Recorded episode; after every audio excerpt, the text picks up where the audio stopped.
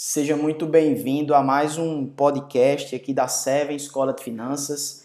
Você escuta agora Anderson Alves, sócio da Seven, junto com Euler Chaves, e nós temos a missão então de levar o conhecimento sobre a educação financeira e de investimentos às pessoas que querem fazer isso ou disso o seu estilo de vida para buscar a sua independência financeira e não mais ser escravo da sua vida financeira, mas ser aquele que vai dirigir e comandá-la para que um dia esses investimentos, através de juros compostos, possam gerar uma liberdade financeira muito maior na aposentadoria, que não é o que de fato tem acontecido até aqui.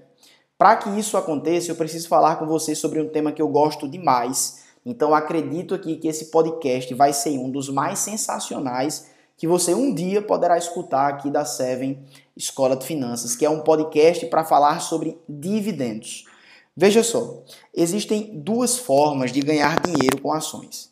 Quais são as duas formas? A primeira é valorização do preço da ação. É, existe também formas de se perder dinheiro com ações, e aqui você repete a mesma frase que eu falei: a desvalorização do preço da ação. Então, quando você investe em renda variável, você não pode garantir um retorno, mas aquilo que vai te dar uma grande possibilidade de alcançar o retorno é o seu conhecimento para investir em grandes empresas como faço corriqueiramente postagens no meu Instagram, fiz uma muito específica na data da gravação desse podcast, falando que muitas pessoas, e isso foi através de um curso individual que eu estava fazendo, muitas pessoas elas querem é, investir em ações e entram no mercado e começam a investir simplesmente porque a empresa que está ali é, disponível, por exemplo, é uma Petrobras, é uma Vale, é uma Ambev, é um Itaú, é o Santander, é um Bradesco, mas nunca analisaram, nem sabem analisar aquela empresa para saber se está de acordo com os objetivos que ela tem como investidor e, em segundo lugar, se é uma boa empresa. É, existe um mito muito grande de que simplesmente o fato do nome da empresa faz com que ela seja uma empresa, seja uma empresa segura para investir, que com certeza você vai ganhar dinheiro. Isso não é verdade. Então, primeira forma de se ganhar dinheiro com ações é através da valorização da ação e para isso é necessário você aprender a investir, para investir bem e gerar então multiplicações cada vez mais rápidas porém constantes e, é, na medida do possível, seguras de capital ao longo do tempo. E eu vou bater depois da minha próxima fala no que eu quis dizer com ao longo do tempo. Segundo, a segunda forma é justamente o foco dessa, é, desse podcast de hoje, que é a, os dividendos. Então você pode ganhar dinheiro com ações através da valorização do preço da ação. Por exemplo, você compra uma ação por 10 reais e você vende essa ação a é, 20 reais. O que aconteceu? Você acabou de ganhar dinheiro com essa ação porque ela valorizou o preço dela. Então, se a gente pega, por exemplo, um exemplo da, da Itaú, da Itaúsa, né? A Itaúsa, uma holding que investe praticamente todo o seu capital em Itaú. A gente tem que a cotação dela hoje, na data desse, é, na data dessa, desse podcast, é R$ 10,32. Então, daqui a pouco, se ela está batendo 20 reais, e 64 centavos, então ela dobrou o seu preço, então o teu capital que você investiu nela dobrou também, tá? Então isso é valorização do preço. Só que dividendos, dividendos é outra forma de ganhar dinheiro. Quando você vai estudar ali as demonstrações contábeis, você vai entender que a DRE, ela tem um grande objetivo de demonstrar o fluxo de caixa, de demonstrar o lucro líquido que aquela empresa, o resultado líquido da empresa. Então, dentro da estrutura da demonstração do resultado do exercício, existe o que a gente chama de lucro líquido. A empresa, ela não gera de cara o lucro líquido, existe uma sequência, ela vai ter a receita de vendas totais, ela vai ter o lucro bruto, o lucro operacional, até chegar no lucro líquido. Esse lucro líquido é dele, então, que vai vir essa distribuição para os acionistas de dividendos. Lembrando que nem toda empresa distribui esses dividendos. Então, essa a definição que a gente poderia dar a dividendos é um pedaço do lucro líquido que algumas empresas de capital aberto distribuem aos seus acionistas. Então, se eu tenho dinheiro investido naquela empresa e essa empresa distribui dividendo, eu vou receber algum lucro periódico daquela empresa, que pode ser anual, semestral, trimestral e até mensal, dependendo da empresa. Então, para a gente escolher empresas que pagam bons dividendos de fato, eu não não faço como eu disse no começo. Eu não vou apenas chutar e dizer assim, ah, vou escolher uma boa empresa. É necessário saber analisar quatro critérios principais de análise. Só que o que acontece? Eu falei que eu ia fazer referência aqui ao longo do tempo. Então eu falei o seguinte, olha, você precisa entender que investimentos em ações não são, como muitos day traders por aí falam, é, que querem muitas vezes vender cursos para ganhar teu dinheiro fácil, para vender algo que não é verdade, é vender a ilusão de que você pode passar uma hora no mercado financeiro, trabalhar com a oscilação de preços, comprando na baixa, vendendo na alta durante todo o dia e você vai ganhar dinheiro muito fácil. Se fosse assim, não era necessário existir outras profissões. Era só todo mundo ser day trader e todo mundo ganhar dinheiro. Só que quando você vai perceber as estatísticas, a partir de até mesmo um estudo feito pela FGV, você vai perceber que, na verdade, pouquíssimas pessoas ganham dinheiro com day trader. E que é muito melhor, inclusive na relação risco-retorno, aquilo que você arrisca para aquilo que você retorna, é que você faça, por exemplo, um Uber, porque a maioria das pessoas que fazem Uber ganham mais do que as pessoas que fazem day trade, correndo um risco muito menor. Então, quando você vai comparar isso, o custo de oportunidade é muito baixo daquele que faz day trade. Ou seja, você está fazendo day trade deixando de fazer outra coisa que poderia ser melhor. Então, não faz sentido para a maioria das pessoas fazer day trade. A única forma que faz sentido é se você quiser, tiver muito dinheiro e quiser gerar uma renda extra e não estiver ligando para perder aquele valor, ou então você quiser de fato, que é a mais aqui de fato não, não existem críticas que possam ser feitas, é você levar como uma profissão. Se você quiser levar como profissão, tudo bem. Tirando isso, investe no longo prazo. Então, aporte constantemente, é, gere mais renda através do seu trabalho para você ter mais dinheiro para colocar no mercado. Escolha boas empresas a partir dos critérios que você é, é, vai aprender que são importantes, ou seja, indicadores, gestão, macroeconomia, mas principalmente para alguém que não é do mercado, indicadores. Se olhar para a contabilidade da empresa e saber se ela de fato é uma boa empresa ou não, faz toda a diferença no longo tempo, inclusive saber se ela está barata ou não, para saber se você deve comprar e investir naquela empresa. Então, fica bem atento a esse fato para que você possa então comprar empresas que de fato sejam boas, mas não com foco no curto prazo, com foco no longo prazo para a formação de uma carteira previdenciária ali visando a tua aposentadoria. Porque não não existe só uma forma de você fazer a tua aposentadoria. Então, não é só colocando dinheiro na poupança, não é só previdência privada, não é só títulos públicos, como por exemplo o IPCA. Existem outras formas e uma delas, por exemplo, é você investir através de ações, que quando você já tiver o seu capital, o seu patrimônio formado, você poderá então investir, é, receber os dividendos daquelas ações, se você escolheu boas ações que pagam bons dividendos. Porém, o que eu estava falando é, existem quatro pontos de análise principais na hora que você vai fazer esse tipo de investimento. E o primeiro deles é o seguinte: você precisa olhar o setor que você está investindo. E por que eu digo isso? É porque existem setores da economia que são conhecidos dentro do mercado como terem empresas que são boas pagadoras de dividendos. Por exemplo, quando você olha para o setor de saneamento, energia e o setor bancário, você vai encontrar empresas que são muito boas pagadoras de dividendos. Então, a grande questão é que muitas pessoas elas se apegam novamente àquilo que eu falei no começo. Se elas pegam essa informação e escolhem uma empresa que elas não souberam nem analisar, elas podem ter um resultado muito ruim. Por quê? Porque elas não analisaram de fato aquilo que eu vou até mesmo aprofundar um pouco mais nos outros pontos, mas elas não analisaram os indicadores da empresa para saber se são sólidos, para saber se faz sentido, para saber se existirá uma perpetuidade, uma continuidade naquele pagamento dessas distribuições periódicas, porque a empresa de fato é sólida. Você precisa entender se a empresa é sólida ou não. Então, existem setores que indicam que essas empresas de fato podem ser mais sólidas, como esses três que eu citei. Mas se você pegar, por exemplo, você tem sete empresas no setor de financiamento, você tem 59 é, empresas de energia elétrica e você tem 26 empresas dentro ali do setor é, bancário que você pode investir. Então imagina você numa realidade de, é, deixa eu contar aqui, 60, 85, 92 empresas que eu citei, você saber quais são as empresas que pagam bons dividendos, que são sólidas, simplesmente é, tentando chutar e adivinhar quais são essas empresas. Veja, às vezes você vai conseguir. Se você chutasse, por exemplo, que o Itaú é um bom pagador de dividendos porque ele é grande e tal, você iria acertar mas é, seria o chute e você iria errar muito mais que acertar.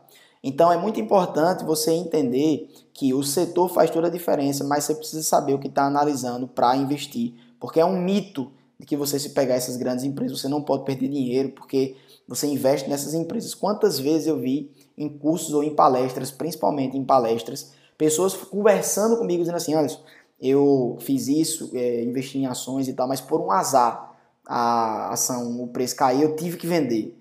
Quanto tempo você vendeu? Ah, menos de 30 dias, menos de 10 dias. Então ele não sabia o que estava fazendo. Ela chutou, escutou, seguiu a opinião de alguém porque ela não sabia ter a sua própria opinião, então cometeu um erro que ela deveria assumir, aprender a investir e fazer da forma correta. Então, é necessário então passar por esse primeiro critério. Saibam que existem setores melhores, porém, não é apenas pelo nome que você vai investir. Procure uma empresa sólida para você aprender isso, você precisa saber analisar indicadores da empresa. Falando em indicadores, então, eu vou aqui dar dois de empresas que são boas pagadoras de dividendos, que dão um grande passo para você tomar essa decisão, porém não é apenas isso que vai dizer se uma empresa é sólida ou não, porque existem ciladas que você pode entrar. Mas, segundo critério que a gente poderia fazer dentro dos quatro pontos de análise é analise o payout da empresa. O que é o payout? É a porcentagem do lucro líquido que a companhia distribui aos acionistas, ou seja, se você está recebendo uma quantidade de dividendos por ação, certo? Se você dividir pelo lucro líquido é, daquela empresa, você vai perceber que é, você vai encontrar então o payout. Então, se o, o, o lucro por ação for 1 e ela distribui um payout de, zero, de 95 centavos, então isso quer dizer que você está recebendo um payout de 95%. Existem empresas que têm um payout muito alto, então quanto é, daquela empresa está retornando do lucro que ela tem? Quanto é que ela está distribuindo? Então, se ela tem 100 mil reais de lucro, se ela está distribuindo 95 mil para os acionistas, ela tem um payout de 95%. A ideia é essa que ela está dizendo. Então, o payout é muito importante para saber qual é a porcentagem do lucro total que aquela empresa distribui. Então, quando você pega, por exemplo, empresas que querem crescer demais, se ela distribuir todo o lucro que ela tem, como é que ela vai reinvestir na empresa? Então, empresas que são boas pagadoras de dividendos, normalmente elas já são muito sólidas. Elas já chamam, por exemplo, blue chips, que a gente chama do mercado, que são grandes empresas, as maiores empresas do mercado, que elas são tão sólidas que você não investe mais porque ela tem um grande potencial de se multiplicar e dobrar de tamanho. E você ganhar um baita de dinheiro nela com valorização do, do, do preço. Na verdade, você investe porque ela é uma empresa sólida, ela pode sim valorizar. Se você comprar barato, ela pode sim valorizar e muito. Porém, é necessário você entender que o fator principal é quando você trata da, do investimento visando dividendos, que é quando você quer ganhar remunerações periódicas, que inclusive para aqueles que estão formando a sua carteira a longo prazo, o ideal é que você reinvista esse dividendos, porque faz total diferença você fazer isso. Agora, a terceira coisa que eu queria falar é sobre o dividend yield. Então, o outro indicador que eu poderia citar é este, dividend yield. Quando, por exemplo, a gente fala de fundos imobiliários, que agora, né, eu postei até isso no meu Instagram, AndersonUF, que tem um milhão de investidores, hoje pessoas físicas investindo em fundos imobiliários, e quando a gente pega a, a B3, a gente percebe que existem 3 milhões de investidores no Brasil, ainda é muito pouco, mas se a gente pegar de um ano para cá, ele tem praticamente dobrado. De quatro anos para cá, eram 600 mil, hoje são 3 milhões, então ele quintuplicou. Então, isso dá uma esperança muito grande de que nós estamos avançando no passo correto. Agora, quando a gente fala de dividend yield, a gente precisa entender o que é isso. E o dividend yield nada mais, nada menos é do que o rendimento do dividendo.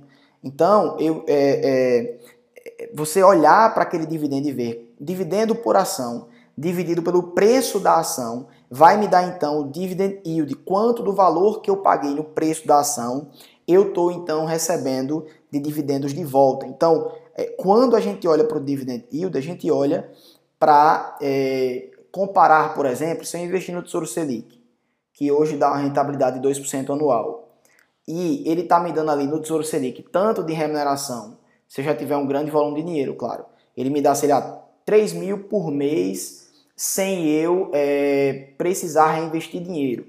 Então, se eu tirar 3 mil por mês, o meu dinheiro não cai, porque justamente aquilo que ele ganha por mês, pela quantidade de volume que tem, já é 3 mil. Olha só o que eu estou dizendo, porque isso é para muitas pessoas lá no futuro que elas vão conseguir fazer isso e muitas pessoas nem vão alcançar. Essa é a realidade, porque a gente tem o Brasil, que a maioria das pessoas não ganham muito, é, porque a gente tem uma grande população de pobres Então, para muitas pessoas isso é muito distante, o que não inviabiliza o fato de que investimentos é importante para todo mundo.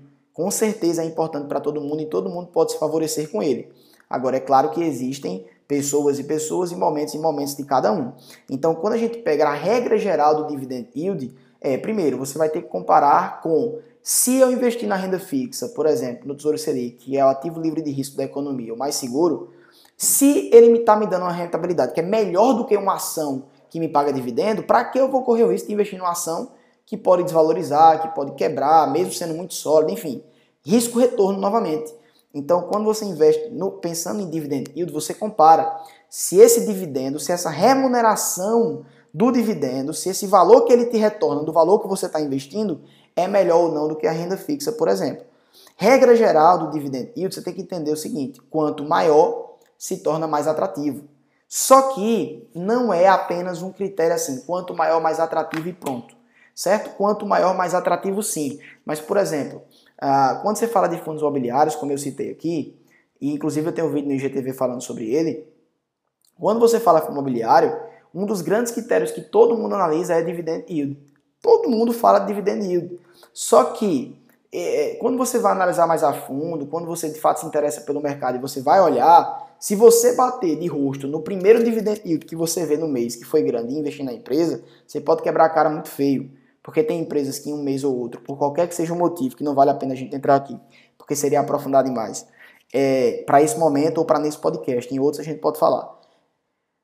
Quando a gente investe e olha para um, um, um dividend yield apenas de um mês, você está fadado a cometer um erro crasso, que é o que? Você olhar para aquele dividendo e achar que aquela empresa está muito bem e que historicamente ela paga naquele nível, quando muitas vezes isso não é verdade.